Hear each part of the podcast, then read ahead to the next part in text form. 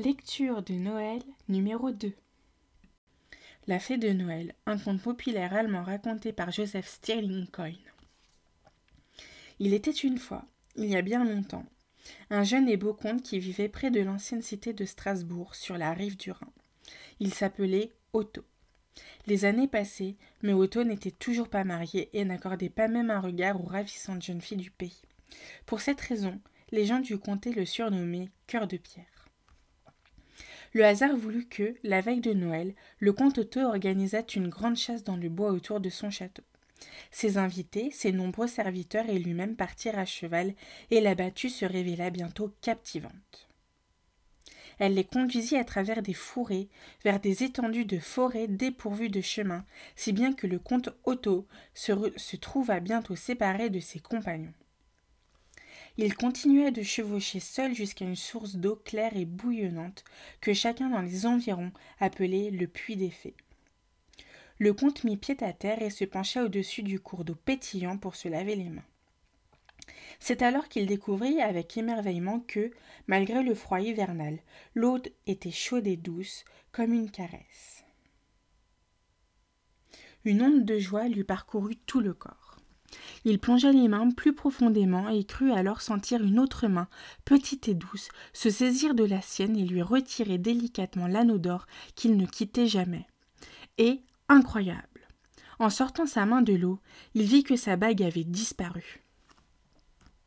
Très intrigué, le comte se remit en selle et rentra au château, bien décidé à faire vider le puits des fées par ses serviteurs dès le lendemain. Il monta dans ses appartements et, allongé sur sa couche sans même se dévêtir, il chercha le sommeil, mais en vain. L'étrangeté de son aventure le laissait sans repos, et il ne put fermer l'œil.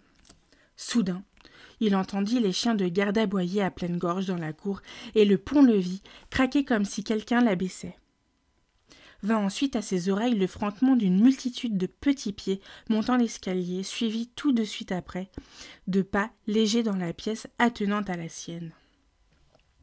Le comte Otto se leva d'un bond, mais au même moment, les accents d'une musique délicieuse résonnèrent et la porte de sa chambre s'ouvrit en grand.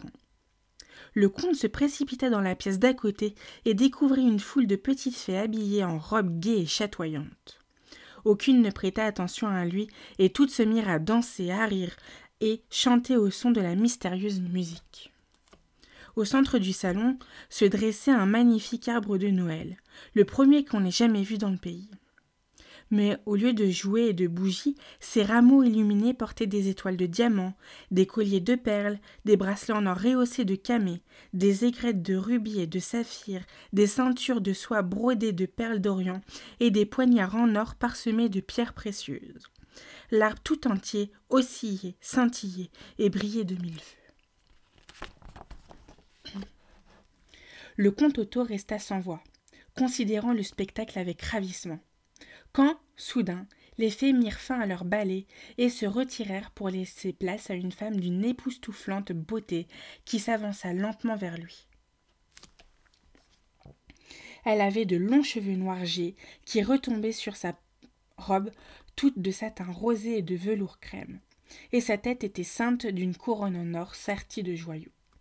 Elle tendait ses petites mains blanches vers le comte et s'adressa à lui d'une voix douce et envoûtante.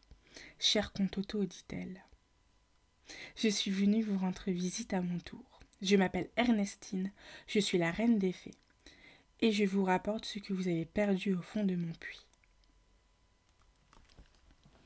À ces mots, elle sortit de son corsage un petit coffret en or incrusté de diamants et le lui remit. Le comte l'ouvrit aussitôt et découvrit à l'intérieur son anneau d'or disparu. Subjugué par ce prodige et emporté par un irrésistible élan, le comte serra la fée Ernestine sur son cœur. Elle lui prit alors la main et l'entraîna dans les entrelacs enchantés de la danse.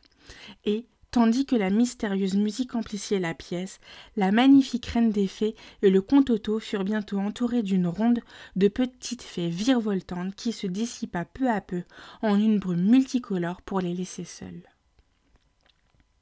Oubliant sa froideur, à l'égard des jeunes filles du pays, le jeune homme tomba à genoux devant la fée et la supplia de devenir sa femme. La fée y consentit, mais à la seule condition qu'il ne prononce jamais le mot mort en sa présence. Le, lendemain, le mariage du comte Otto et d'Ernestine, la reine des fées, fut célébré en grande pompe et ils vécurent heureux de longues années. Jusqu'au jour où le comte et sa femme fée s'apprêtaient à partir à la chasse, dans les bois autour du château. Les chevaux étaient scellés et bridés. La compagnie patientait au portail, tandis que le comte faisait les cent pas dans le hall pour calmer sa grande impatience mais la fée Ernestine s'attardait dans ses appartements. Lorsqu'elle apparut, enfin à la porte du hall, le comte en colère s'adressa à elle de la sorte. Vous nous avez fait attendre très longtemps, cria-t-il. Vous feriez un messager idéal pour aller quérir la mort. Il n'avait pas plutôt prononcé le mot fatal et interdit que la fée disparut en poussant un cri déchirant. Submergé par le chagrin et des remords, le comte Otto fouilla tout le château ainsi que le puits des fées. Mais sans succès.